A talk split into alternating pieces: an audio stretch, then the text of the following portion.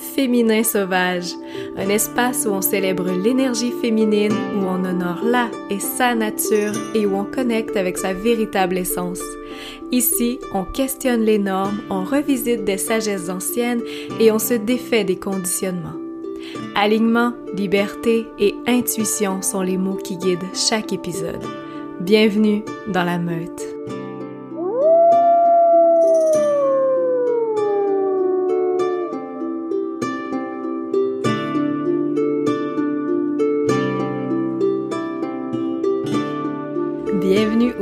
Bienvenue si vous êtes dans la meute depuis longtemps sur le podcast Féminin Sauvage.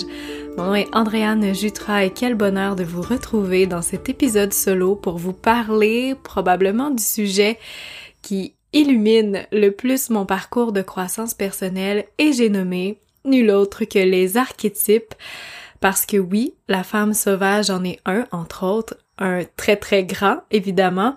Vous m'avez donc entendu en parler régulièrement et peut-être qu'à chaque fois, il y a une petite partie de vous qui vous disait oui, mais on peut-tu savoir c'est quoi un archétype et surtout comment l'utiliser concrètement.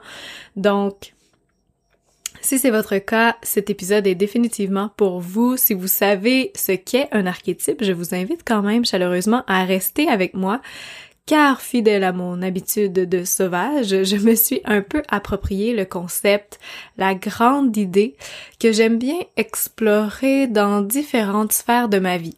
Donc, peut-être que ça sortira des sentiers battus comme approche. Qui sait? Aussi, c'est très comique parce que il y a quelques heures à peine, je recevais un si beau commentaire d'Anaïs qui me demandait comment travailler avec un archétype parce que c'est un peu ça l'autre affaire. On, en on entend souvent le mot archétype, euh, en tout cas du moins dans, dans mon milieu, disons, mais c'est jamais tout à fait clair, je trouve, qu'est-ce qu'on peut en faire exactement. Donc, si tout ça vous parle jusqu'à présent, je vous invite à rester à l'écoute peut-être en savourant une délicieuse boisson réconfortante, en ouvrant une fenêtre pour vous faire caresser le minois par le vent d'automne qui s'installe peu à peu. Je ne sais pas si vous sentez également sa présence, sa fraîcheur. Il y a quelque chose dans l'automne vraiment que à chaque fois je me dis que je n'aime pas l'automne, mais finalement je l'adore parce que les odeurs d'automne ont un parfum de réconfort, de de promesses. Donc c'est une très très belle saison dans laquelle je suis bien heureuse de de m'abandonner maintenant. D'ailleurs, si jamais vous avez envie de célébrer l'équinoxe d'automne avec moi, j'offre une mini retraite virtuelle sous la forme d'un rituel pour justement accueillir ma bonne et son énergie de de, euh, de rééquilibre et de ménage à l'intérieur de soi. Donc si vous avez envie de vous offrir un beau trois heures bien rempli où je vous amène tout en détente, en relaxation, mais aussi en réflexion pour vous préparer à, la nouvelle année parce que bientôt on va arriver dans la la nouvelle année des sorcières avec Sawin qui s'en vient aussi. Donc, ma bonne est l'occasion parfaite pour faire ça. Je vous donne également lors de cet atelier mes outils de gestion et de planification au féminin. Donc, un beau document de 20 pages pour vous aider à planifier votre vie et surtout à concrétiser vos rêves et à les mettre en action le mouvement sacré, comme je l'appelle. Donc, si ça vous intéresse, allez voir euh, sur mon site web andreannejutra.com slash slash barre oblique, dis-je bien en français, événement. Pas d'accent dans le événement, je vais mettre le lien aussi dans la description de l'épisode. Avant d'entrer dans le vif du sujet, d'abord je vous amène avec moi dans cette délicieuse ambiance musicale pour vous parler des commanditaires de cœur qui appuient le podcast en commençant par l'école d'herboristerie en ligne Les âmes fleurs qui vous permet d'apprendre sur les propriétés médicinales des plantes qui vous entourent en prenant soin de vous, en prenant soin de votre entourage et tout ça à même votre jardin ou les petites forêts qui entourent votre domicile. L'école, c'est tellement accessible, vous suivez les cours en ligne à votre rythme. Et si vous hésitez, dis-je bien, à vous lancer et que vous souhaitez peut-être avoir un avant-goût des avantages euh, oui, des avantages, mais surtout des apprentissages gratuitement. Vous pouvez visiter leur chaîne YouTube, donc tapez Les âmes fleurs, vous allez le trouver, ou encore vous rendre sur leur site web lesamefleurs.com. Je vais le mettre aussi dans la barre d'infos parce que vous pouvez y trouver une multitude de recettes naturelles gratuites pour vous, pour votre famille. Je sais pas pour vous, mais en ce moment, étant donné qu'on est justement dans cette période transitoire, ce changement de saison, euh, parfois ça fait que le corps doit s'adapter, se rééquilibrer. Et dans cet ajustement physiologique, notamment en ce qui concerne certaines hormones, on peut peut-être observer des petits désagréments sur nos corps, des fois euh, si on a déjà la peau très grasse, on va voir un excès de sébum encore plus. Ou si on a une peau euh, qui est très sèche, on peut voir que ça, ça s'accentue également. L'impression d'être encore plus sensible, plus, plus déshydraté. Moi, je le vois beaucoup au niveau de mes cheveux.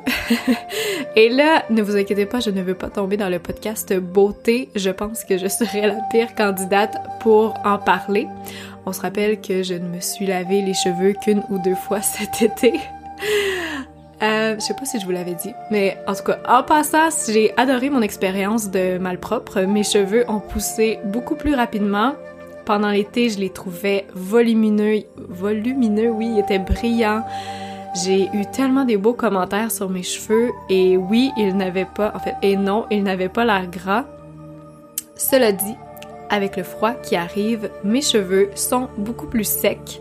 Je le sens, ça me dérange un petit peu et je sens que j'ai vraiment besoin de les hydrater maintenant et euh, ça me turlupinait un peu parce que je ne veux pas mettre n'importe quel produit dans mes cheveux. Euh, on se rappelle que j'ai passé un été sans mettre rien dedans, mis à part l'eau du lac peut-être et l'eau de la douche évidemment. excusez-moi. Euh, donc, je voulais fabriquer mon produit pour savoir qu'est-ce qu'il allait avoir à l'intérieur et surtout le faire avec des ingrédients naturels. Donc, sur le site des âmes fleurs, ils donnent un beurre fortifiant pour les pointes sèches. C'est fait avec du... Pour vrai, j'ai le goût de le manger quand je lis la description, mais c'est fait avec du beurre de cacao, de l'huile d'amande, de la vitamine E et du beurre de noix de coco. Donc, hyper simple, peu coûteux et surtout, on sait qu'est-ce qu'il y a dans le produit. Donc, allez voir là-dessus si ça vous intéresse. Vous êtes comme moi, moi j'attends mes petits produits parce qu'on peut on peut commander aussi nos produits sur leur site web et si vous êtes étudiant avec l'école en ligne, vous avez aussi un pourcentage de rabais sur la boutique. Donc, j'ai hâte de recevoir mon produit euh, hydratant, mangeable. Enfin, je me retienne pour pas le manger. Maintenant, deuxième commanditaire que je remercie du fond du cœur, la main bleue. La main bleue et sa créatrice magique Mélanie, merci de nous supporter ici avec une création unique. Un collier plus beau de chez Beau. Un collier permettant d'évoquer la grande symbolique du féminin sauvage à l'aide de son animal totem, la louve. En plus de représenter votre essence libre et de magnétiser à vous confiance en soi et abondance grâce à sa pierre citrine, 35% du montant de votre louve est remis à la Fédération des maisons d'hébergement pour femmes et à leurs enfants qui sont victimes de violences.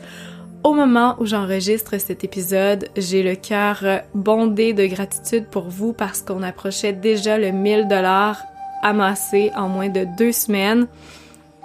Merci merci, merci. D'ailleurs, euh, au moment aussi où j'enregistre cet épisode, on avait écoulé le nombre de louves qu'on avait prévu en moins de deux semaines. Donc encore une fois, merci.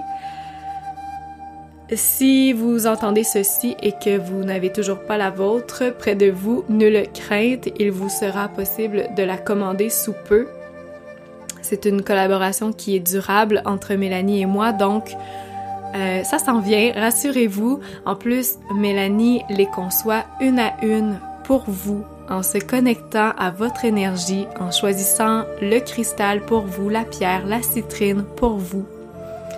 Alors merci infiniment à Mélanie, allez lui donner de l'amour, allez donner de l'amour à la main bleue sur les réseaux sociaux si ce n'est pas déjà fait parce qu'elle nous en donne tellement. Mélanie, merci d'être une fière louve de la meute. bruit de bisous. Alors alors, sans plus tarder, le vif du sujet maintenant. Je crois que vous étiez plusieurs à l'attendre. Mon outil de développement personnel par excellence, sans doute mon préféré de tous, et j'ai nommé l'archétype. Ou devrais-je plutôt dire, euh, parce qu'ils sont plusieurs, et heureusement, les archétypes. Les archétypes, je vais essayer de les résumer premièrement, c'est, c'est tout ce qui vous inspire, tout ce qui vous parle, tout ce qui vous éveille. Les archétypes, ils sont partout autour de vous et donc à l'intérieur de vous. Certains n'attendent que votre attention pour vous offrir les clés des portes cachées de votre royaume intérieur, les accès à votre moi véritable. Les archétypes viennent en quelque sorte éveiller des aspects inconscients de nous et nous donner un support avec lequel on peut partir à notre rencontre. C'est vraiment ça. Ils viennent nous donner un support avec lequel on peut cheminer dans notre quête intérieure qui a évidemment un impact sur notre quête extérieure parce qu'ils sont assez grands pour porter la dualité. Et ça, c'est grandiose parce que il nous accueille à bras ouverts dans notre complexité d'humain et nous permettent de nous découvrir, de nous explorer, de nous épanouir dans tout ce que nous sommes et dans tout ce que nous portons. J'adore les archétypes parce que ils parlent autant à l'artiste qu'à l'intellectuel en moi. Et là, je sais pas si c'est mon bagage universitaire ou ma lune en gémeaux, allez savoir, mais j'ai beaucoup besoin d'intellectualiser mes pratiques pour leur donner un sens, une raison, euh, surtout un fondement, je dirais. C'est ça qui fait que je savoure autant profondément l'utilisation des archétypes qui est une approche plus terre à terre que cosmique. Ouais, je vais le dire comme ça, plus terre à terre que cosmique, je trouve, qui me permet facilement d'expliquer à n'importe qui la raison qui justifie mes pratiques.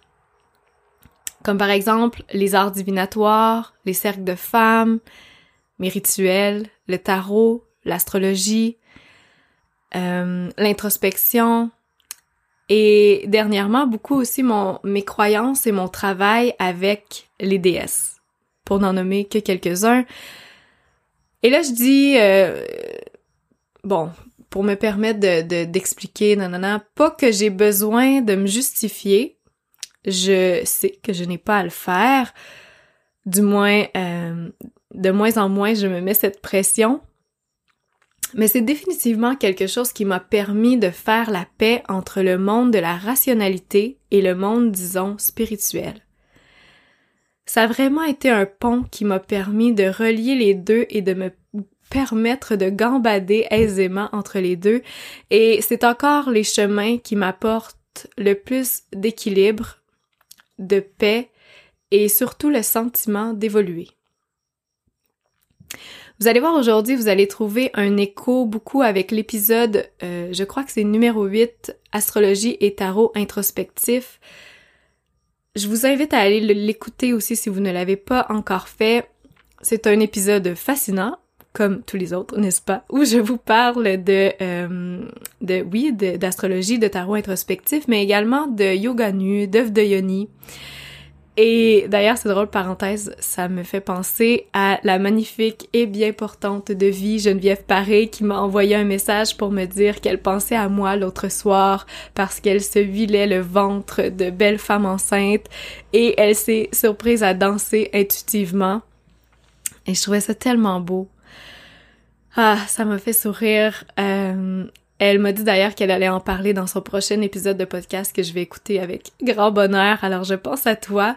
Et je me dis que Jamie Fraser et moi, on a maintenant ça en commun, des femmes qui se touchent en pensant à nous. Blague à part, quel beau compliment. Merci, merci. Quand vous m'écrivez ce genre de commentaires, euh, des fois, il y en a qui m'écrivent pour me dire qu'elles rêvent à moi. Je trouve ça beau, encore plus avec tout ce que je vais vous dire aujourd'hui. Donc, de savoir que, merci de le faire, parce que de savoir que peut-être que grâce à certains de mes mots, de mes idées, de mes discussions, vous passez des moments comme ça à vous arrêter, à connecter à votre corps, à votre beauté, à toutes les merveilles que votre corps vous permet d'accomplir, à bouger intuitivement, sensuellement, alors que peut-être que vous aviez toujours pensé que ce n'était pas vous de faire ça. Wow! Prenez un moment pour, ouais, vous arrêter et constater votre beauté. De danser avec votre beauté, comme c'est beau. Alors, first thing first, comme on dit en bon français, nous allons venir tranquillement au comment travailler avec les archétypes, mais avant, je crois qu'il est important de mettre la table et de définir ce qu'est un archétype.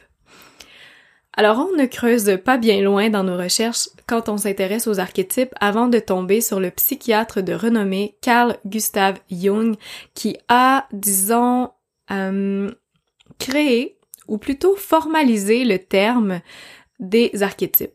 C'est-à-dire que les archétypes sont hyper complexes, hyper profonds et que leur source est difficilement traçable parce qu'ils auraient toujours été, ils auraient toujours été dans la psyché humaine. Vous allez comprendre, je vais essayer d'expliquer tout ça. Donc, on ne peut pas dire qu'ils ont été inventés par Jung, mais plutôt étudiés et conceptualisés par lui. Dans la littérature, on va retrouver des idées qui portent un peu l'essence des archétypes avec, entre autres, on peut retrouver les formes intelligibles de Platon, par exemple. Donc, cette idée d'archétype, c'est bien bien vieux et quelques philosophes et chercheurs s'y sont intéressés, mais c'est vraiment Carl Jung qui est probablement celui qu'on connaît le plus, euh, qui s'est euh, consacré à euh, ce grand concept. Le terme maintenant, parce que vous me connaissez et c'est sûr qu'on passe par là, archétype, qu'est-ce que ça veut dire un peu l'étymologie? Archétype vient de deux mots, arché de l'ancien grec qui se rattache à l'idée de commencement et type pour parler de évidemment type ou de forme. D'ailleurs, Jung les appelait au tout début les images primordiales. Il parlait de ces images-là comme des formes de représentation qui présentaient un thème universel contenu dans la psyché qui se retrouverait dans toutes les cultures, mais serait représenté sous différents symboles. Un peu comme quelque chose de puissant qui nous unit tous dans notre humanité, dans cette grande expérience qu'est l'humanité, notre grande expérience humaine. Un peu comme de grands concepts fondamentaux qui habitent de façon innée chaque être humain. Attention ici, avant de continuer, je pense que c'est important que je fasse un petit disclaimer parce que je vais m'en aller un petit peu dans les, la psychanalyse. Euh, donc, question de clarifier si ce ne l'était pas déjà. Je vais vous parler aujourd'hui de mon niveau de compréhension, de ma façon bien personnelle de voir et de percevoir les choses, oui en m'appuyant sur la littérature que j'ai consultée, mais sachez que je ne suis pas une experte de la psychanalyse et en n'ayant évidemment pas la prétention de parler des archétypes de la même façon que le ferait par exemple le roi de ceux-ci qui a passé une vie à euh, les étudier et je parle de Carl Jung ici. Donc, je vais aller en survol pour vous mettre en contexte parce que c'est important et surtout donner le crédit où il va en ce qui concerne les sources, mais gardez en tête que ce que je veux vraiment faire aujourd'hui, c'est vous parler de mon expérience personnelle avec ceux-ci et de comment je les utilise comme outil d'exploration et de connaissance de moi parce qu'ils ont fait et ils continuent de faire au quotidien une grande, grande différence dans ma vie. Et peut-être que je me les suis totalement appropriés pour en faire quelque chose de nouveau. C'est possible. Alors euh, oui, tout est possible. Donc, je vous invite à apprendre aujourd'hui qu'est-ce qui vous parle. Donc, petit disclaimer fait. J'aimerais quand même revenir ici au concept de psyché que je trouve absolument fascinant avec Jung. Alors grosso modo, qu'est-ce que la psyché? Je pense que c'est hyper important quand on parle d'archétype d'en parler parce que la psyché se diviserait en trois parties. On trouve le conscient, l'inconscient personnel et l'inconscient collectif. Le conscient, on le connaît bien et comme son nom l'indique, c'est tout ce dont nous sommes conscients. Donc en ce moment, je suis consciente que je vous parle, je réfléchis aux mots que je vous dis, je suis consciente de ceux qui sortent de mon micro, je suis consciente de l'odeur dans la pièce autour de moi, je suis consciente de la chaleur. Par contre, vous voyez genre, donc par contre, il y a tout un monde qui grouille dans mon inconscient personnel. Et notez ici que les penseurs et les experts ne semblent pas tous s'entendre sur euh, les termes. Donc, on va retrouver plusieurs termes relatifs à l'inconscient.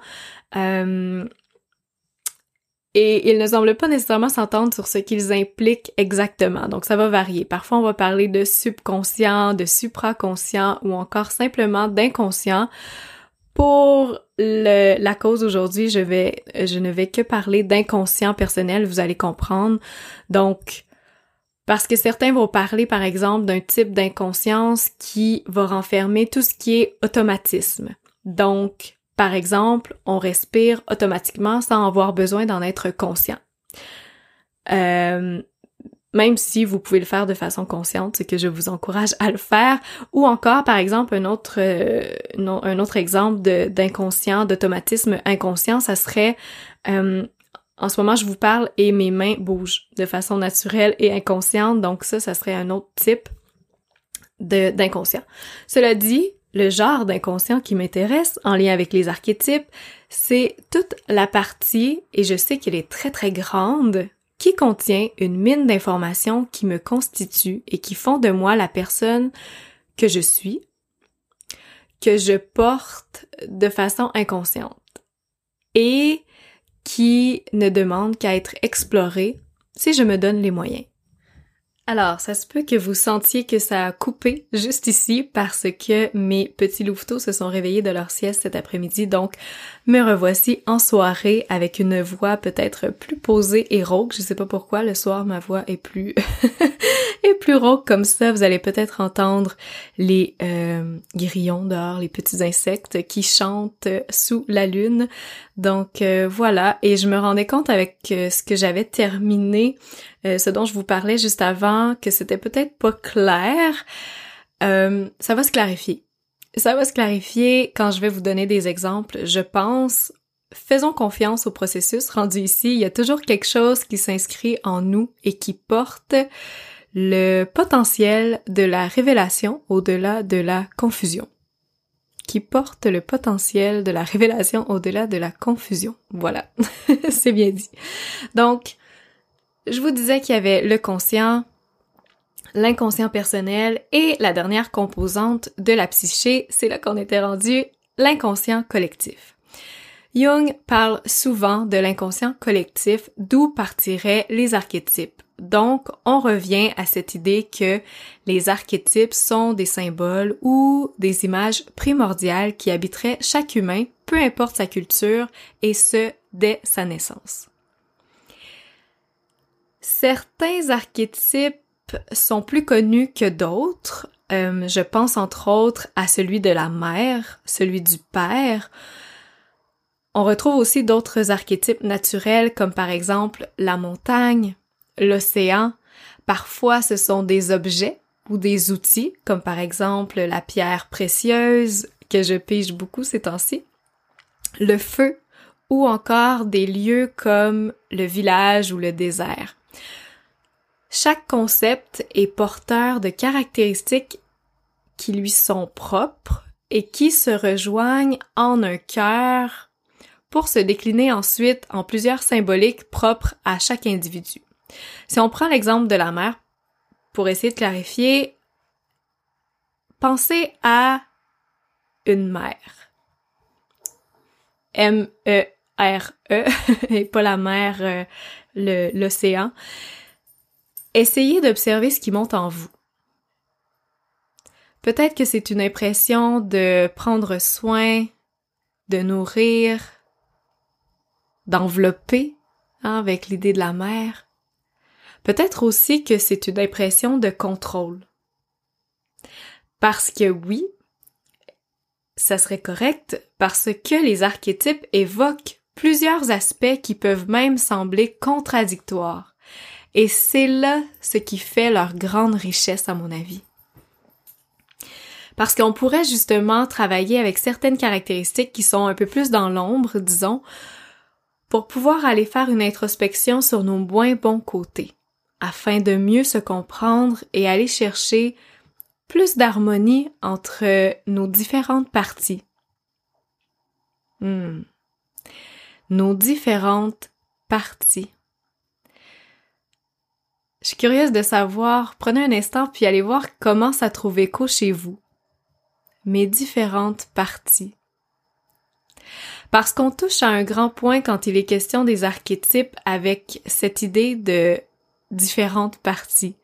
Pour moi, c'est toujours délicieux parce que, comme Jung le dit, je, me, je me fais rire quand je dis son nom parce que je le massacre toujours. Avant, je disais Young, puis on dirait que je vivais beaucoup mieux avec cette prononciation. Mais là, vous m'excuserez si c'est pas exactement ça. Alors, ce qu'il dit, c'est que nous sommes tous divisés, fragmentés et gouvernés par des forces inconscientes. Parfois, dans certains écrits sur les archétypes, on va même parler d'en apprendre sur nos sous-personnalités. Et j'aime particulièrement cette idée. On veut pas tomber ici dans le trouble de la personnalité multiple, mais j'aime cette idée de sous-personnalité qui renvoie tout de suite à notre multidimension en tant qu'être humain à notre capacité à être, à être d'une façon complexe, qui n'est pas figée ni linéaire. Et ça, c'est vrai qu'on a pris une tendance malsaine comme société à vouloir diviser, mais surtout classer et catégoriser les gens, parce que ça devient plus facile, ça devient plus facile d'aller vite, vite, vite quand on sait comment les choses sont. Et d'ailleurs, souvent on entend l'expression pour rentrer dans le moule. On nous fait rentrer dans le moule. Et dans celui-ci, on est tellement limité dans notre potentiel d'être, justement. Et souvent, on se met beaucoup cette pression-là nous-mêmes. Je pense à combien de fois, je l'ai déjà dit, vous m'avez sans doute entendu déjà peut-être ben, peut-être là-dessus, mais combien de fois j'ai entendu quelqu'un dire moi je suis comme ça. Ah, j'ai toujours été comme ça, je changerai pas. Et ce genre de commentaire-là, c'est souvent dans des situations conflictuelles où la personne est en résistance ou dans un contexte argumentaire que ça se produit. C'est rarement dans un contexte où tout est paisible, la personne est en paix, euh, on est en non-attachement. Donc, c'est là qu'entre le, le, le, le paradoxe, si vous voulez. J'espère que vous voyez ce que je veux dire. Donc, dans la pression d'entrer dans ce moule par la société, c'est, c'est, ouais.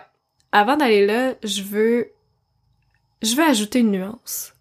J'ai envie d'ajouter une nuance qui se manifeste une couleur, un deuxième niveau auquel on pense peut-être moins, qu'on aborde moins.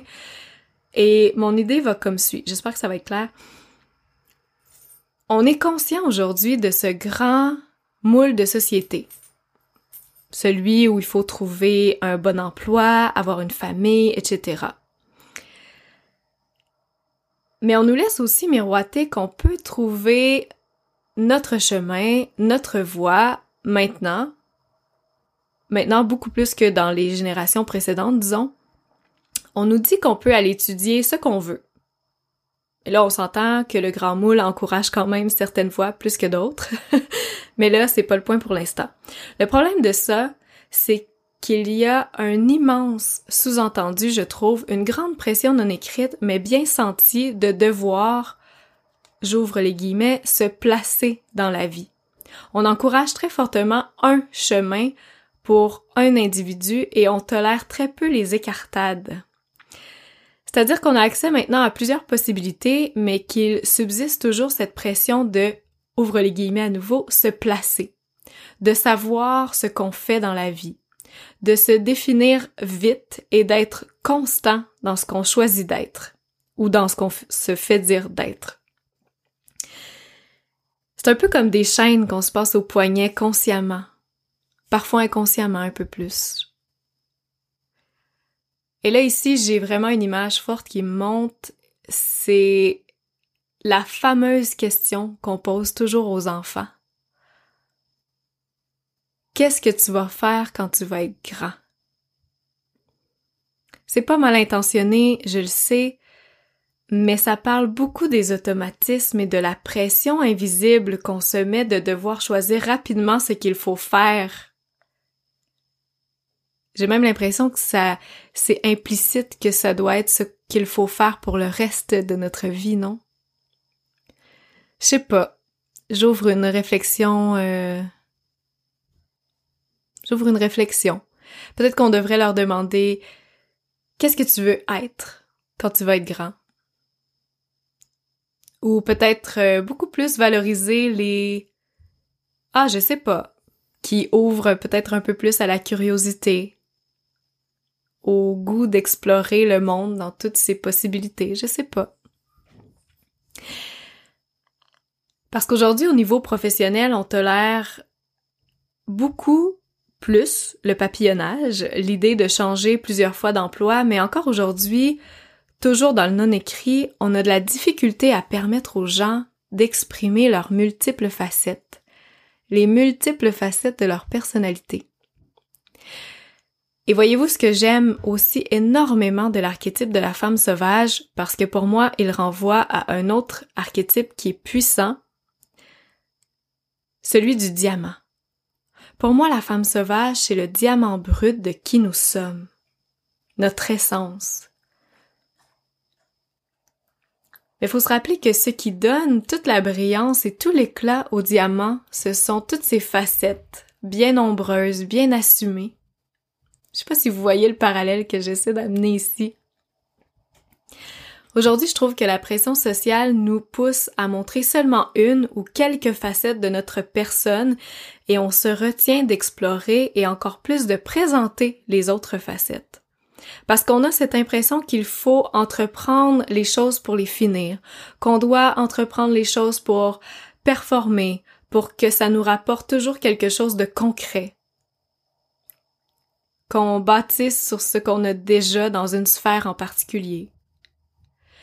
Et là, ce que je dis, c'est pas, je suis pas en train de dire euh, de ne rien finir, de lâcher ses études ou son emploi comme ça. Au contraire, je suis dans mon essence une personne très loyale dans ce que j'entreprends.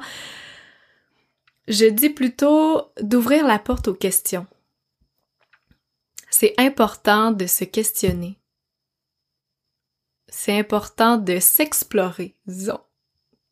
Parce qu'on est tellement complexe, merveilleusement complexe et grandiose. Quand on se limite seulement au domaine du conscient, on se ferme les portes à des territoires qui sont inexplorés et qui auraient sans doute tellement de richesses pour nous.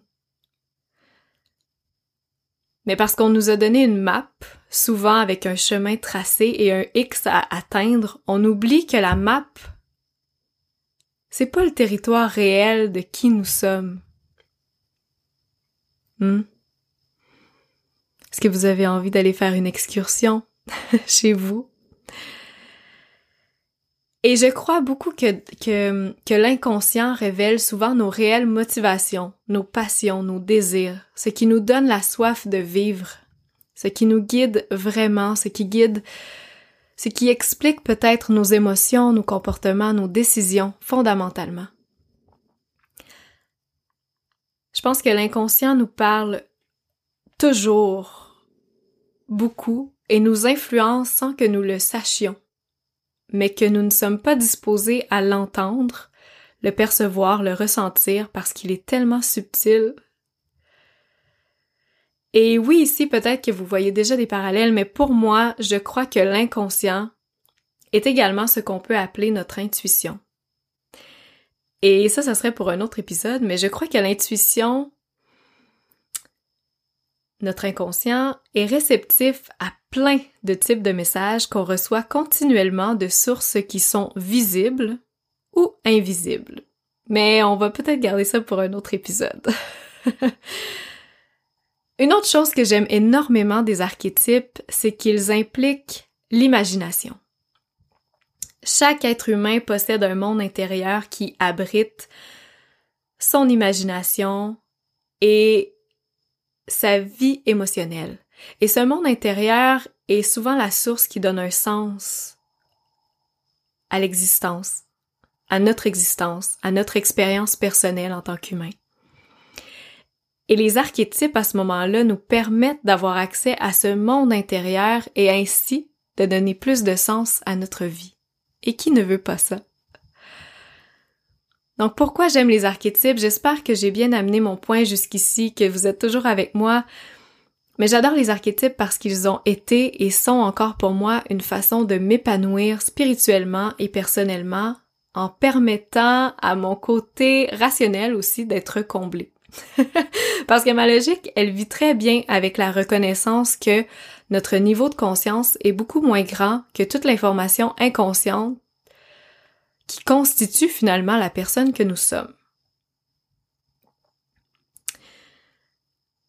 Je pense maintenant, oui, je vais, ok, je vais le faire. D'ailleurs, je voulais euh, vous parler, ça fait un petit moment, mais j'attendais le bon moment, je vais vous parler d'un outil divinatoire fabuleux qui s'intitule Les dés de la destinée les dés de la destinée. C'est un fabuleux livre, un merveilleux ouvrage qui se sert du hasard des dés, mais aussi de l'astrologie, de l'imagerie et des symboles pour vous révéler les secrets de votre destinée. Donc, je vous l'explique rapidement. Grosso modo, vous avez quatre dés euh, correspondant aux couleurs des quatre éléments, donc un rouge pour le feu, le blanc pour l'air, un brun pour la terre et un bleu pour l'eau. Et vous allez brasser les dés trois fois en correspondance avec votre signe astrologique. Euh, ensuite, je pense que c'est avec l'élément qui est associé et aussi avec l'élément associé au signe astrologique de la période actuelle. Donc, vous allez vous retrouver avec trois nombres, donc trois pages sur lesquelles vous pourrez lire sur la magie des chiffres, des réflexions, des citations, des conseils, mais aussi des images et des symboles qui vous parleront assurément. Bref, le fonctionnement est plus ou moins important pour le sujet aujourd'hui, mais je sais que c'est agréable quand même de se faire mettre un peu en contexte quand on, se fait présenter un outil comme celui-ci. Donc voilà, vous avez euh, une présentation très très sommaire. Donc c'est un bel outil divinatoire qui m'a particulièrement séduite dès les premières pages dans sa façon simple mais si efficace d'expliquer pourquoi il fonctionne que je vais vous réciter ici. Alors, Laissez-moi un instant, je vais chercher le dit livre et je continue. Alors, ce qu'on dit dans le livre, et j'en ai profité pour aller faire quelques recherches étymologiques, la magie du temps, vous n'y avez rien vu. Donc, ce qu'on dit dans le livre, euh, que ce livre, en fait, de divination, j'ouvre les, les, les guillemets, fait appel à un principe de psychologie supérieure chaque être est doté d'une faculté de connaissance très vaste qu'on appelle le supraconscient. Notre pensée ordinaire ne communique pas facilement avec cette sphère supérieure. Pour qu'elle y arrive, il faut donner à la pensée consciente habituelle des images et des symboles qui permettent à la conscience supérieure de s'exprimer dans un langage abordable. Ainsi, chaque consultation permet mystérieusement de connaître les réponses à un problème parce que le livre de la destinée fournit des indices et des images pour alimenter cette supraconscience ouvrant ainsi des horizons insoupçonnés. Non mais wow! Quelle belle façon pour moi d'expliquer la pertinence en quelques lignes des outils de divination qui rejoint à 100% l'essence des archétypes, à mon avis. Et là, c'est intéressant parce que ça m'a donné le goût d'ouvrir une parenthèse ici sur le merveilleux mot qu'est la divination. Parce que peut-être que vous avez de la difficulté un peu à assumer ou à justifier euh, ce mot ou votre travail divinatoire parce que vous avez l'impression que c'est pas vu comme étant crédible, que c'est farfelu, que c'est du vent, que c'est du n'importe quoi. Et si vous avez cette impression, je l'ai eu également, mais cette impression est normale dans un sens parce que trop souvent on a résumé la divination à une image un peu ludique, caricaturée, avec la vieille diseuse de bonne aventure. Donc c'est normal quand, quand certains outils de référence et dictionnaires en font ce genre de description, ce genre de, définition qui est hyper limitée ou souvent teinté d'une subjectivité réductive qui influence aujourd'hui évidemment plusieurs stéréotypes qu'on peut avoir à l'endroit des arts divinatoires, comme par exemple, je vous donne la définition que j'ai trouvée euh, très rapidement en faisant une recherche sur le site de lemonde.fr, qui dit reprendre les mots du dictionnaire de la langue française d'Émile Littré, c'est un dictionnaire qui date quand même, qui remonte aux années 1847 à 1865, mais quand même, ça peut expliquer peut-être l'influence et les préjugés qu'on a à l'égard de ce mot. Et la définition va comme suit. Divination, écoutez bien, art chimérique de savoir et de prédire l'avenir par des sortilèges ou de fausses sciences telles que l'astrologie, la chiromancie, l'interprétation des songes, etc. Mhm, mhm. Donc, on remarque ici beaucoup d'adjectifs dépréciatifs pour une définition qui devrait être objective, non? Donc, ce n'est pas étonnant avec des influences comme celle-ci qu'on garde nos distances malheureusement par rapport à la divination et particulièrement par rapport aux outils divinatoires. Maintenant, dans une approche un peu plus ouverte et j'espère constructive, j'aimerais vous amener vers d'autres pistes. D'abord, j'ai vu dans le Larousse une définition beaucoup plus intéressante où on peut lire divinatoire, doué du pouvoir de deviner ce qui reste caché au sens. Un instinct divinatoire. Hmm. Beaucoup de mots m'allument là-dedans. Je sais pas si c'est la même chose pour vous. Pouvoir, caché, sens, instinct. Et avec cette définition-là, j'ai vraiment l'image d'un cheval qui porte des œillères. D'ailleurs, le cheval est un animal totem qui revient beaucoup ces temps-ci dans ma vie. C'est peut-être pour ça qu'il me vient en ce moment. Donc l'image d'un cheval domestiqué qui porte des œillères et à qui on les enlève et qui voit alors des nouveaux chemins, de nouveaux horizons,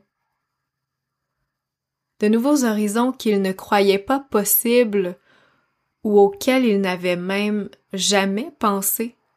Et pourtant tout cet espace était là, était présent devant lui, mais il ne le voyait pas. Voyez-vous le parallèle, c'est souvent à cet instant que la nature sauvage et libre se réveille, les archétypes viennent nous challenger, à étendre nos perceptions de ce qui nous entoure et de nous-mêmes et à explorer ce territoire que nous sommes.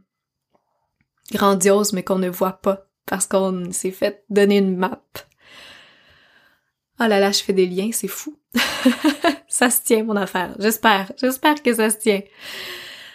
Alors maintenant, une partie que vous attendez sans doute avec impatience, comment accéder aux archétypes dans un monde qui parle fort. Oui, dans un monde qui parle fort parce qu'on a beaucoup de distractions, on a beaucoup, la vie va vite. Et comme je le disais, les archétypes sont partout. Leur médium est très varié, mais souvent ça va passer par l'art, par l'image, par la poésie, les rêves, les histoires, la nature. Des fois, ça peut être une autre personne aussi. En fait, tout est construit sur des archétypes et vous vous bâtissez aussi d'après les archétypes. Je pense que si vous êtes interpellé par une qualité particulière dans un modèle, un concept ou une personne, c'est que vous portez déjà cette qualité à l'intérieur de vous. Ou parfois ce défaut. Mais gardons ça positif pour l'instant, parlons de qualité. Donc, vous avez déjà cette graine en vous qui ne demande qu'à fleurir. J'aime bien voir les archétypes comme des outils, comme de bons engrais naturels pour vous accompagner dans cette croissance plus vive. Et quand on a cette vision-là, ça devient tellement plus simple. Et ça devient tellement plus beau et plus facile de faire des compliments aux gens qui nous inspirent parce que si on leur fait le compliment, c'est qu'on, il faut faire la deuxième étape, en fait, de se dire personnellement, wow, j'admire cette personne-là pour telle raison, c'est parce que je le porte en moi aussi et que j'ai donc, je peux donc cultiver cet aspect. Alors pour accéder aux archétypes et vraiment entendre ce qu'ils ont à nous dire, selon moi, il faut avoir deux choses. Deux choses qui ne coûtent rien, mais qui sont très difficiles à avoir aujourd'hui. Ça prend l'espace et ça prend le temps pour le faire il faut être disposé à accueillir cette petite voix à l'intérieur de nous, notre intuition, ce pont, si on veut, entre l'inconscient et le conscient. Et c'est sûr qu'il y a des outils qui vont nous permettre justement de faciliter ce, ce passage, qui vont nous permettre d'accéder plus facilement au message des archétypes. Et j'ai envie de vous en énumérer quelques-uns que j'utilise régulièrement D'abord, le premier, mon préféré, les visualisations. Donc, si vous avez déjà assisté à l'un de mes événements, particulièrement les Yoga Lunes, vous savez que j'adore utiliser la visualisation. C'est un peu comme une méditation guidée, mais qui fait appel à votre imagination active. Vous vous laissez guider par une facilitatrice ou un facilitateur et vous vous laissez en même temps surprendre par votre inconscient parfois. Et ça, c'est un pur délice quand ça se produit que vous recevez des messages parfois auxquels vous vous attendiez pas du tout, auxquels votre conscience ne se serait pas attendue. Et c'est beau parce que là revient encore ce concept d'imagination qu'on délaisse trop facilement à l'âge adulte. L'autre outil, je vais aller rapidement quand même parce que ce sont tous des... Je vais avoir le temps de, de parler de, de chacun. L'autre outil, c'est le tarot ou l'oracle. Parce que ces jeux divinatoires et jeux entre guillemets, selon moi, ne prédisent pas l'avenir, ou du moins pas comme on l'entend, mais ils sont remplis de symboles. Ce n'est que des symboles, si on prend par exemple le tarot le plus populaire, le Rider-Waite, je l'adore tellement parce que il y a vraiment tout n'est que symbolique. Donc vous avez euh, des archétypes servis sur un plateau d'argent et vous êtes le meilleur interprète de ce qui en ressort. Si ça vous intéresse, vous voulez en savoir un petit peu plus sur les outils divinatoires, je vous invite à écouter l'épisode 8 si ce n'est pas déjà fait sur la je pense que c'est l'épisode 8, oui, sur l'astrologie et le tarot comme outil d'introspection. D'ailleurs, justement, l'astrologie est également remplie de figures archétypales. En fait, chaque signe, chaque planète en est un. Donc, si ce n'est pas encore fait, allez voir votre carte du ciel et faites l'exercice de justement voir ce qui émerge de chaque archétype astrologique pour vous. C'est vraiment un exercice fascinant et personnellement, je me retrouve beaucoup dans la Vierge qui est mon signe solaire et qui correspond aussi à la carte de l'ermite dans le tarot. La Vierge, déesse des récoltes, grande prêtresse, protectrice de la terre, maîtresse de cérémonie. Je vous parle juste de ses bons côtés pour euh, pour le coup. Euh, et l'ermite, le besoin de, de retrait, de chercher sa lumière, de se retirer de la civilisation, hein, le sauvage qui est très là.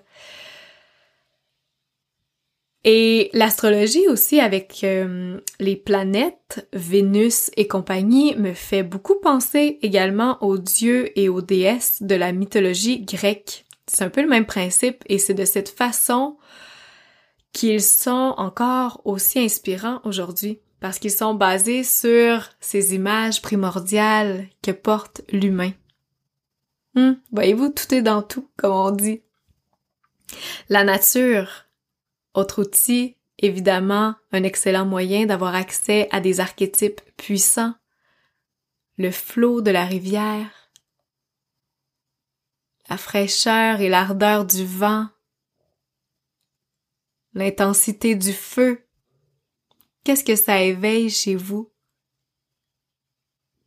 Avez-vous déjà réfléchi à comment se manifeste chaque élément à l'intérieur de vous ou dans votre vie? Les rêves. Les rêves, une des approches préférées de certains psychanalystes. Votre inconscient qui vient à vous sous la forme de symbolique. Non mais quelle puissance! Et là, je vous dis ça avec un enthousiasme qui est, euh, et je dois vous avouer qu'en toute honnêteté, c'est quelque chose que j'ai hâte de cultiver davantage moi-même, mais avec des, des louveteaux, oui, qui se lèvent euh, très tôt et qui me réveillent à chaque matin. Je les oublie rapidement au profit de mon café matinal. et la dernière chose qui me vient, mais non la moindre, parce qu'elle est en quelque sorte l'accompagnatrice de tous les autres outils que je viens de vous nommer, c'est le journaling ou l'écriture automatique parce que ça permet de matérialiser, de manifester et de rendre surtout concret et traçable vos différents éveils. Vous gardez des traces qui vous parleront ensuite de votre évolution. Et parfois, on voit pas toujours les, les, on reçoit pas toujours les messages clairement dans le moment et c'est juste quelques jours ou quelques semaines après, parfois quelques années après, qu'on va voir qu'est-ce que notre inconscient venait nous, nous, nous dire. Ah, j'allais oublier, très important, je, l'ai dit au début, mais euh, j'allais, euh, j'allais sauter ça, les gens. Nous sommes des archétypes vivants les autres. Ici, j'ai particulièrement envie de parler des personnalités ou des gens qu'on suit sur Instagram ou en ligne qui nous inspirent parce que personnellement, c'est beaucoup avec ces, ces gens-là que je vais retrouver les archétypes euh, avec lesquels je me sens inspirée à travailler. Donc, je sais pas pour vous, mais il m'arrive fréquemment de tomber en amour avec des personnalités sur les médias sociaux, des comptes de femmes ou d'hommes ou de familles parfois qui m'inspirent. Ah, et là ici, je vais amener un autre point. Parce que souvent, j'espère que je me, je mets pas, non, c'est en lien. Souvent, on a tendance à, on apprend, en fait, à idolâtrer les autres avec paresse. Idolâtrer avec paresse. Hmm. Souvent, je me surprends avec mes mots. Euh, donc, c'est-à-dire qu'on se met à admirer quelqu'un intensément, parfois même à la manière d'un gourou. Donc, on va boire ses paroles, on va reproduire ses gestes, on va être attentif à ses actions. Et le danger, entre guillemets, c'est que si cette personne-là fait quelque chose qui nous déplaît, on va avoir tendance le recevoir fortement, à le vivre avec intensité, presque avec des fois ça frôle un peu un sentiment de trahison, un sentiment de colère parce que c'est comme si on avait mis tellement notre confiance entre les mains de cette personne-là. Je sais pas si vous voyez ce que je veux dire ce qui arrive, et c'est ce que je veux dire par idolâtrer avec paresse, c'est qu'en s'abandonnant complètement à l'admiration de quelqu'un, on donne... Non, c'est ça, on donne pas notre confiance, mais c'est comme si on donne notre pouvoir. On se défait d'une responsabilité envers nous-mêmes, disons. Parce que si vous avez un gourou, une gourou à avoir, c'est vous-même. Donc, cette petite parenthèse pour vous dire que je pense que c'est correct, même nourrissant de s'inspirer des autres. Je le fais constamment parce que l'inspiration est pour moi tellement une de mes valeurs fondamentales. J'adore être inspirée en autant que je le fasse, que je traite l'inspiration de façon archétypale.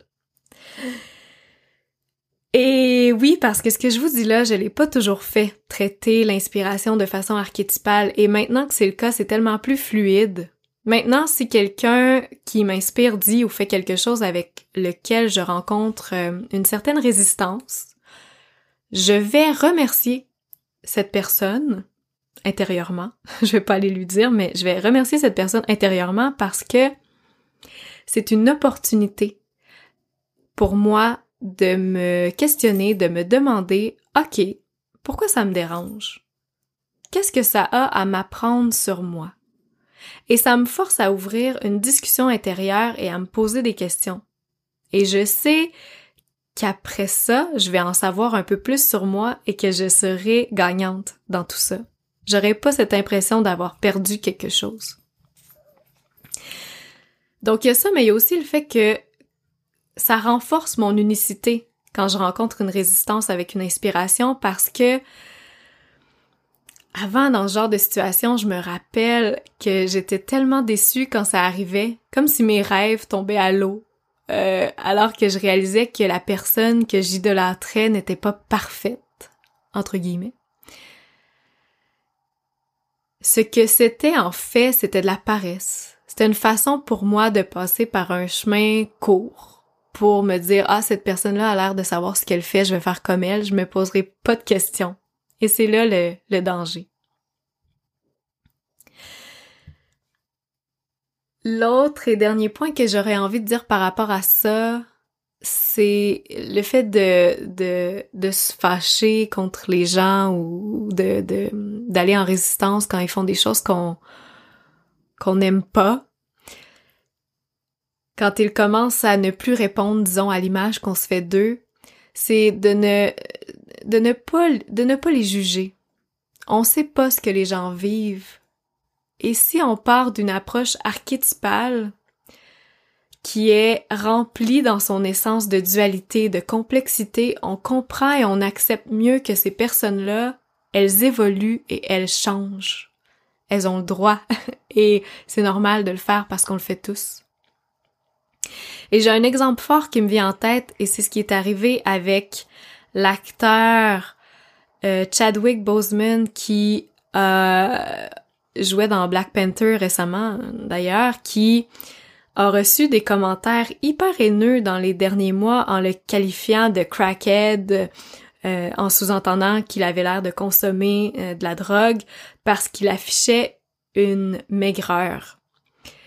Et on a appris son décès il y a peu d'un cancer contre lequel il luttait depuis quatre ans déjà. Ça, c'est rentre dedans. Alors euh, oui, je pense que ça, ça souligne bien mon point. Donc bref, les gens sont de merveilleux archétypes. Les personnages de séries télévisées aussi sont de merveilleux archétypes. D'ailleurs, on va retrouver beaucoup le concept des archétypes chez les auteurs qui vont se baser sur eux pour développer un personnage crédible, avec une essence profonde et duelle qui crée sa complexité, qui crée sa complexité, donc son humanité. C'est ça. Et c'est ce qui fait sa complexité, son humanité, qu'on s'attache au personnage, qu'on s'en inspire.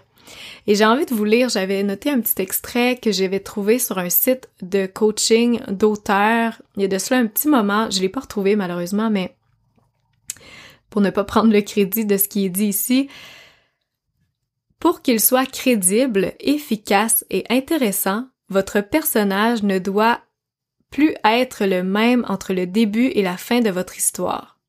Il doit avoir évolué, découvert sur lui-même des choses insoupçonnées et pourtant qui étaient là, cachées dans les tréfonds de son âme. Donc, ceci était écrit dans un site qui s'adressait aux auteurs qui écrivent des livres, évidemment. Donc, à quel point c'est beau et à quel point ça évoque la nature même des archétypes. Découvrir des choses sur nous-mêmes qui sont insoupçonnées et pourtant là, cachées dans les tréfonds de notre âme. Donc, vous avez maintenant une excuse pour écouter la télé. Personnellement, un personnage avec lequel je travaille beaucoup est Claire Fraser de Outlander. pourquoi son audace, sa mission d'âme de femme médecine qu'on sent très très très forte, qui passe autant par le travail scientifique que plus naturel avec sa connaissance et son utilisation des plantes médicinales, ça m'inspire à un point tel et je suis convaincue que c'est grâce au contact de ce personnage puissant que mon intérêt pour l'herboristerie s'est développé. Sa simplicité et sa beauté aussi m'inspirent énormément. Et voyez-vous, on s'en fiche que ce soit un personnage fictif parce qu'il est bien construit et je pense que c'est ce qui fait la, réussite de cette série télé-là, ces personnages. Donc, ce sont les caractéristiques qui m'inspirent qui sont importantes. Donc, sa simplicité, sa beauté, sa façon de chérir l'amour passionnel aussi. Elle ne dit jamais non à l'aventure pour l'amour des siens. Donc, tout ça, c'est vraiment des facteurs qui font que j'admire Claire Fraser et que je me retrouve en elle. Aussi, ça c'est drôle en, lien avec Outland 2, mais j'ai une fascination pour la construction d'époque et l'histoire. Et je réalise que c'est quelque chose que je me permettais pas avant. J'avais l'impression que, ben non, t'as pas étudié en histoire, t'as pas étudié en archéologie, pourquoi tu t'intéresserais à ça? Mais maintenant, je suis à l'écoute, puis je vais voir. Je note ce qui m'interpelle le plus, ce que je recherche. Et là, je dis recherche, puis c'est vraiment recherche. Comme si vous regardez dans mon historique Google, Euh, vous allez trouver plein de, de, de, recherches sur la construction de châteaux, euh, sur les, la construction de costumes d'époque. Donc, peut-être un exercice intéressant à faire pour en apprendre un peu plus sur vous-même. Allez voir votre historique de recherche sur Google. Donc, les personnages bien faits sont profonds avec une essence unique. Et c'est la même chose aussi chez les compagnies qui ont du succès. Quand on y pense, une entreprise ou une marque, et là c'est la marketeuse qui va, qui se réveille, la communicatrice consciente, une entreprise ou une marque qui base ses communications sur une base archétypale va avoir beaucoup plus d'impact, de succès, d'alignement et de facilité surtout. Je vais prendre un exemple qui est connu par tout le monde, Apple. Pas nécessairement parce que j'approuve toutes leurs pratiques, mais parce qu'il est très connu, vous allez comprendre l'idée. Apple ne nous vend pas du matériel technologique. Ça, c'est le superficiel. Apple vend de l'innovation et de la créativité. Boum. C'est son essence, et c'est ce qui lui donne sa reconnaissance, son habilité à créer de l'espace, à se réinventer, à ne pas être pris dans des contraintes qu'il se serait lui-même, euh, qu'elle se serait la compagnie elle-même imposée et qui lui permet d'évoluer en tenant compte de cette essence qui lui est propre. C'est comique parce que un peu avec ma comme ma page Instagram, je pense parce que ou avec le podcast parce que mes contenus sont, sont libres, sont sauvages. Je vais parler de choses hyper différentes, mais je pense que à travers tout ce que j'aborde, vous arrivez à saisir mon essence. Et je pense que c'est ce qui fait que je reçois autant de messages, d'ailleurs merci, de gens qui me demandent qui veulent travailler avec moi, mais qui savent même pas ce que, j'offre comme service. Comme dans les derniers mois, il y avait un gros point d'interrogation sur mes services, mais les gens m'écrivaient quand même pour dire, hey, moi, je veux travailler avec toi, mais comme, c'est quoi tes services? Donc, merci. Merci pour ça, mais mon point, c'est surtout de vous dire que vous saisissez mon pourquoi et ce qui me motive comme valeur. Donc, tous mes questionnements ont une raison, finalement, une belle raison d'être. Et je réalise que je soulève peut-être un sous-point qui est intéressant ici parce que l'archétype, souvent peut-être qu'on peut confondre l'archétype et le stéréotype, mais l'archétype permet une différenciation, contrairement au stéréotype. Et là, je pense à Apple. Apple, en utilisant une base archétypale, se différencie des concurrents qui restent parfois pris dans une une base qui est stéréotypale, c'est-à-dire qu'ils s'enferment eux-mêmes dans des dans des contraintes qu'ils ont l'impression qu'ils doivent respecter pour correspondre à une certaine image qui est attendue d'eux. Je vais essayer de développer un petit peu là-dessus, euh, mais en revenant un petit peu plus euh, aux gens, à l'humain, parce que je crois que c'est le problème de beaucoup de gens avec ce qu'on apprend en général, c'est qu'on apprend à évoluer en suivant des modèles qui sont tracés, qui sont fermés, qui sont stéréotypés. Même en contexte professionnel, c'est ce qui nuit aux entrepreneurs parce que souvent les entrepreneurs que je vois, on va, vont essayer de trouver le succès en répétant ce que font les autres. Et c'est là qu'on s'enferme dans une boucle de comparaison, de manque d'inspiration, de sentiment de stagnation. Voyez-vous ce que je veux dire?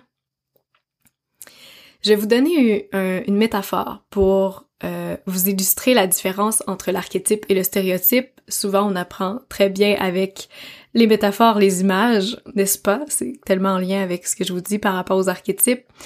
Je vous donne l'exemple d'une salle de classe qui m'avait beaucoup parlé.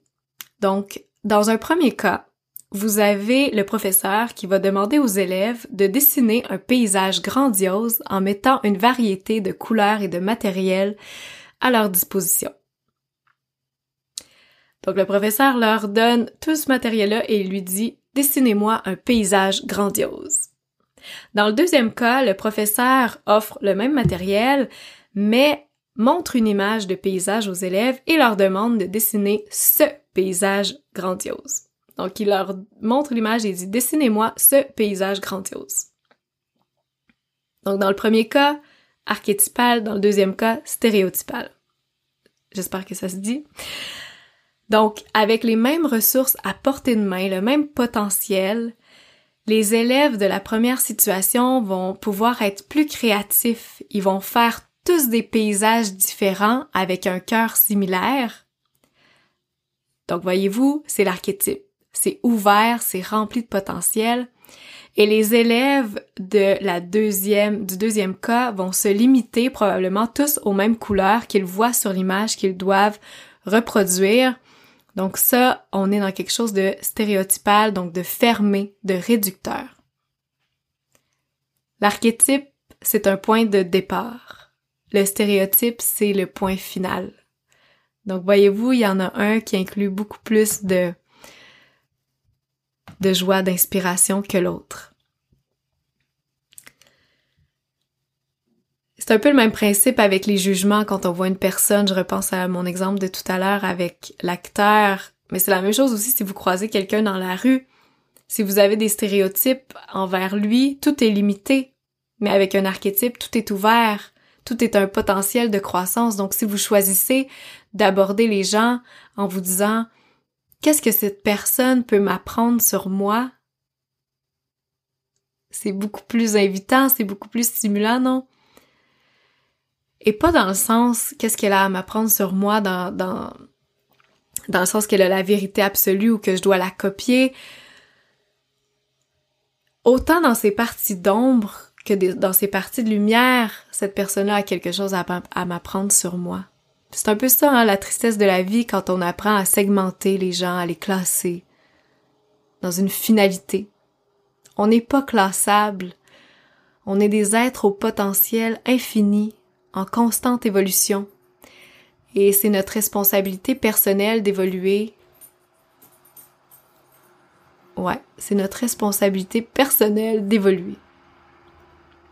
Oh là là, je me rends compte que je parle tellement longtemps. J'espère que vous êtes toujours avec moi, que vous trouvez ça intéressant. Comment travailler avec les archétypes? J'ai essayé d'y aller rapidement avec des exemples concrets pour moi. Il y a autant d'archétypes qu'il y a d'individus. Peut-être que maintenant vous aviez bien compris ça.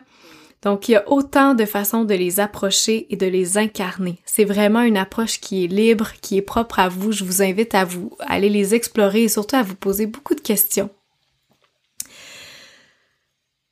Pour moi, je vais vous donner trois exemples de trois archétypes dont je vous ai déjà parlé, avec lesquels je travaille régulièrement, la femme sauvage, la gitane et la sorcière.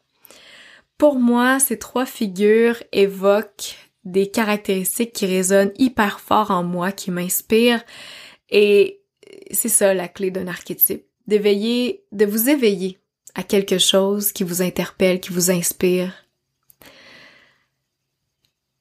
Donc, c'est ça. Vous l'aurez deviné, c'est très vaste. Euh, on va commencer par la femme sauvage, n'est-ce pas? La femme sauvage, elle est connectée à la nature.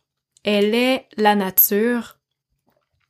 Et une façon pour moi de travailler avec cet archétype, c'est de passer beaucoup de temps à l'extérieur, au contact de la forêt, des prairies, des cours d'eau, en apportant toujours, n'est-ce pas, mon fidèle carnet de randonnée pour noter les idées et les messages que la nature m'inspire et me transmet. Pour vrai, je ne compte plus les révélations qui se présentent depuis que ce rituel de sortir dehors fait partie de mon quotidien. C'est entre autres la raison qui me motive à vivre en retrait à la campagne. Un autre aspect de la femme sauvage, il y en a plein, je vais essayer de me limiter à quatre aujourd'hui. Vous allez comprendre l'idée. La femme sauvage se nourrit de liberté. Donc, comment je donne vie à ce trait, comment je travaille avec lui? J'ai écrit ce mot sur mon vision board et j'y reviens souvent en me demandant qu'est-ce qui me procure un sentiment de liberté? J'ai réalisé que ce trait est aussi qui est intimement lié, je trouve, celui de la légèreté, forme une de mes valeurs profondes et j'ai réalisé aussi, pour aller un peu plus dans l'ombre, que plusieurs de mes conflits intérieurs, de mes triggers, sont reliés au sentiment de liberté. Par exemple, dans ma relation avec l'argent, je pensais que certains de mes inconforts ou inquiétudes étaient reliés à la peur du manque. Parce que c'est un peu ce qu'on entend partout. Mais en prenant le temps de me questionner et de me poser de nombreux pourquoi, de nombreuses questions, j'ai réalisé que la racine, pour moi, c'était la liberté. Parce que de base, j'ai pas la peur du manque, je me sens abondante, je me sens confiante. Mes craintes se situent vraiment au niveau, euh, au moment en fait où j'ai l'impression que pour acheter quelque chose, il faut que je sacrifie mon sentiment de liberté.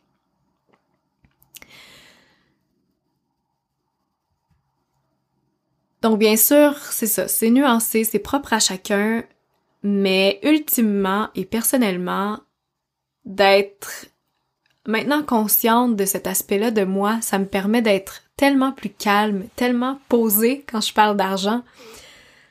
Surtout avec mon conjoint, pour vrai, on le remarque, on, on le dit même pendant les discussions parce que même si c'est pas parfait, le processus qui se fait depuis les dernières années lui est parfait parce que c'est tellement mieux qu'avant. La femme sauvage aussi un autre aspect, j'en parle souvent, mais c'est les cycles. Les cycles intérieurs qui m'habitent, les cycles qui habitent ceux qui m'entourent, ça me permet d'être tellement plus ouverte et à l'affût des vagues qui se présentent. Parce que justement, mes horizons ne se limitent plus à quelque chose de figé, de linéaire j'accepte et j'honore le mouvement, les sauts d'énergie qui m'habitent, qui habitent les autres autour de moi, et c'est tellement jouissif. Dernier point peut-être pour la femme sauvage. La femme sauvage, elle s'appartient. Ça aussi, c'est une grande caractéristique. Qu'est-ce que ça veut dire s'appartenir? Hmm je me suis beaucoup posé la question parce que ça m'interpellait. Ça m'inspirait. Et pour moi, brièvement, s'appartenir, c'est se respecter, c'est se choisir, s'honorer. C'est d'être assez présente avec soi-même pour se célébrer quand il le faut, prendre le temps de se célébrer quand il le faut, s'arrêter quand on le sent, Et s'appartenir intrinsèquement, oui, c'est être grandement généreuse de façon authentique. On donne parce qu'on le souhaite vraiment. On est capable de reconnaître sa valeur, de proposer ce qu'on a à offrir réellement, sans tenter de se plier pour correspondre aux attentes des autres.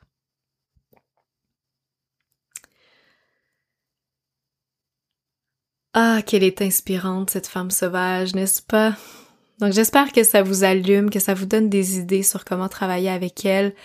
Pour la gitane, la bohémienne, pour moi, ce qu'elle m'inspire, et là j'ai l'image de la Esmeralda qui danse, qui est dans toute sa fougue, dans toute sa splendeur de femme sensuelle et assumée, qui habite son corps. Ce qu'elle m'inspire justement, c'est d'aller au contact de ce côté femme fatale qui m'habite, de ce côté... Euh... Ouais, j'ai beauté sauvage encore qui revient avec sa crinière qui est libre, qui danse, avec ses grands tissus qui l'habitent, qui, qui enrobe sa féminité, qui lui offre une petite touche de magie, le fait qu'elle se permette d'aller dans le mouvement. C'est ce qui fait, entre autres, que ça m'a ouvert la porte à aller dans le mouvement intuitif, même si j'ai pas de formation là-dedans. C'est ce qui m'a permis d'oser peut-être me montrer au grand jour en dansant parce que c'est là-dedans que je trouve un, un réel plaisir, une réelle connexion avec mon essence féminine. La bohémienne ou la gitane, pour moi, est encore là. Je veux vraiment pas aller dans l'appropriation culturelle avec les gitans qui ont tellement une belle histoire. C'est vraiment, je suis toujours au niveau archétypal ici. Cette idée des grands voyageurs, cette femme de la route, cette femme qui n'appartient pas à une terre, elle porte beaucoup en elle le minimalisme, à quelque part, je trouve, cette idée de trouver la joie, la pleine conscience, le plaisir dans l'instant présent. Et ouais, voilà. J'avais aussi lu que au moment de leur décès, euh, certains gitans brûlaient, faisaient brûler, que c'était dans les, rituels de faire brûler la caravane de la personne qui était décédée. Donc comme un genre de symbole justement cet non-attachement matériel et c'est quelque chose qui vient beaucoup me parler. Parce que oui, le matériel, le, pas le matérialisme, quel beau lapsus, je veux dire exactement le contraire, le minimalisme, ça me parle beaucoup, mais pas comme dans la tendance actuelle qu'on voit le, le, le, courant moderne où tout est blanc, tout est épuré. Je me retrouve beaucoup plus dans le, le minimalisme, mais où il y a quand même beaucoup de, de petites choses et de belles choses, des tissus, des draps, des, de la soie, des beaux bijoux, de grands bijoux qui sont dorés, euh, des grandes jupes. Euh, donc, je sais pas, voilà, j'espère que ça que ça vous parle. Et la sorcière, ben, c'est chercher la magie, trouver la magie, c'est ce qui me vient. Je vais juste vous, vous nommer une chose. Évidemment, il y a plein d'autres aspects de la sorcière avec lesquels je travaille. Si vous travaillez avec le cycle menstruel, avec les différentes phases, chaque phase est un archétype. Quand vous êtes en phase préovulatoire, ça correspond à la jeune fille, à la vierge, à celle qui est avide de découvrir plein de nouvelles choses. Donc, c'est une bonne période pour apprendre, par exemple. Donc, vous pouvez vous... C'est ça l'idée, c'est de se poser des questions par rapport à chaque archétype. L'énergie féminine, l'énergie masculine, ce sont des archétypes. Hein? Intéressant. Parce que là, tout, euh, tout fait du, tout fait du sens, tout est dans tout, comme on dit.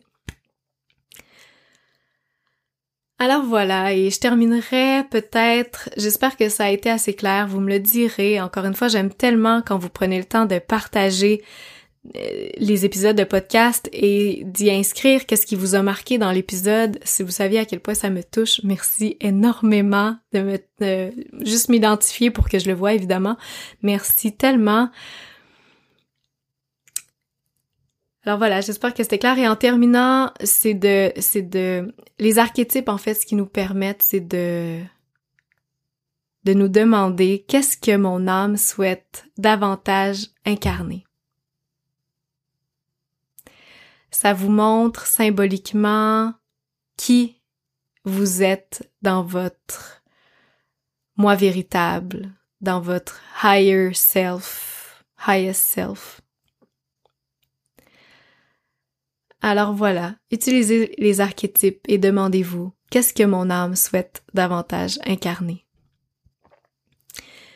Merci beaucoup d'avoir été à l'écoute de cet épisode. Si vous êtes rendu jusqu'ici, si vous voulez avoir un petit outil divinatoire pour vous accompagner là-dedans, j'ai le le c'est pas un tarot, c'est un tarot, non, c'est un oracle qui s'appelle, je sais pas s'il est disponible en français, je ne crois pas, The Wild Unknown Archetype.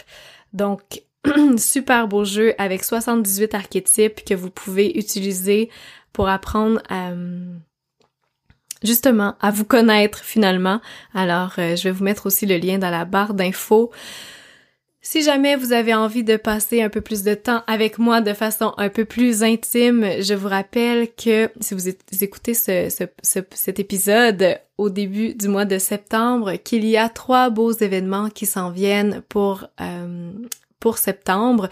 D'abord, si vous avez envie de savoir comment créer un cercle de femmes, un cercle de lune, que ça fait peut-être un petit moment que c'est dans votre tête, que vous avez envie de faire une différence dans votre communauté, d'aller chercher cette magie, cette sagesse qu'il y a quand les femmes se réunissent. Vous pouvez assister à cet atelier.